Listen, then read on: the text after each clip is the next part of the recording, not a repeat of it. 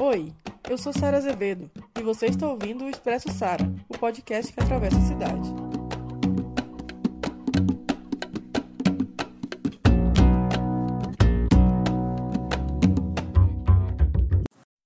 Sara hoje fala sobre a volta às aulas em tempos de pandemia.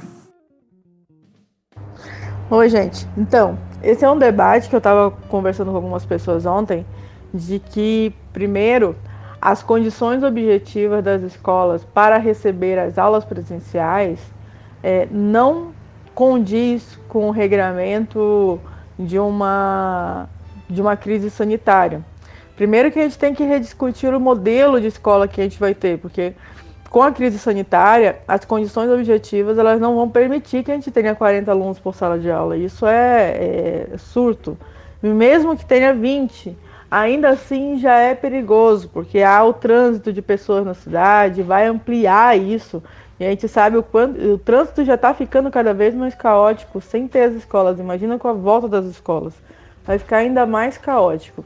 A segunda questão tem a ver sobre os modelos de educação que nós vamos ter nesse processo, porque ah, se no início da pandemia já existia uma pressão das, das iniciativas privadas de abocanhar um mercado de ensino à distância, como é o caso do Google, como é o caso dessas instituições é, que tem parceria público-privada, que é a relação com os bancos, como é o Instituto Itaú Unibanco, que faz relação aqui em Minas Gerais, como é o caso da Fundação Roberto Marinho, enfim, todas essas fundações.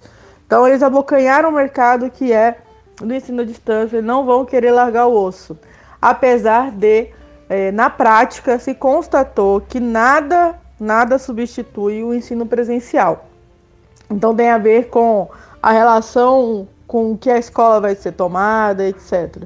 A defesa que eu tenho feito é de que a, as condições para as aulas, como aulas, como distribuição de conteúdo, etc., no momento em que nós temos um aumento do desemprego, a, a carestia também aumenta, a relação de sociedade está cada vez mais é, insegura, incerta, a volta às aulas é ampliar o abismo social existente. Se já tinha sido colocado, ele vai ampliar. Porque os estudantes que não têm, que os pais é, estão em condições precárias, não vão voltar para a aula porque a aula não é a prioridade. A aula é a última prioridade que eles têm.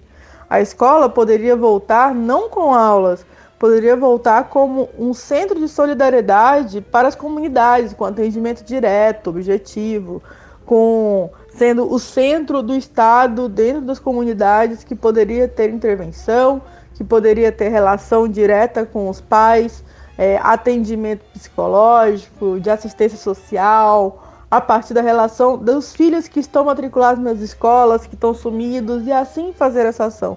E não ser um espaço de cobrança para que tenha conteúdos, porque existe uma prova no final do ano.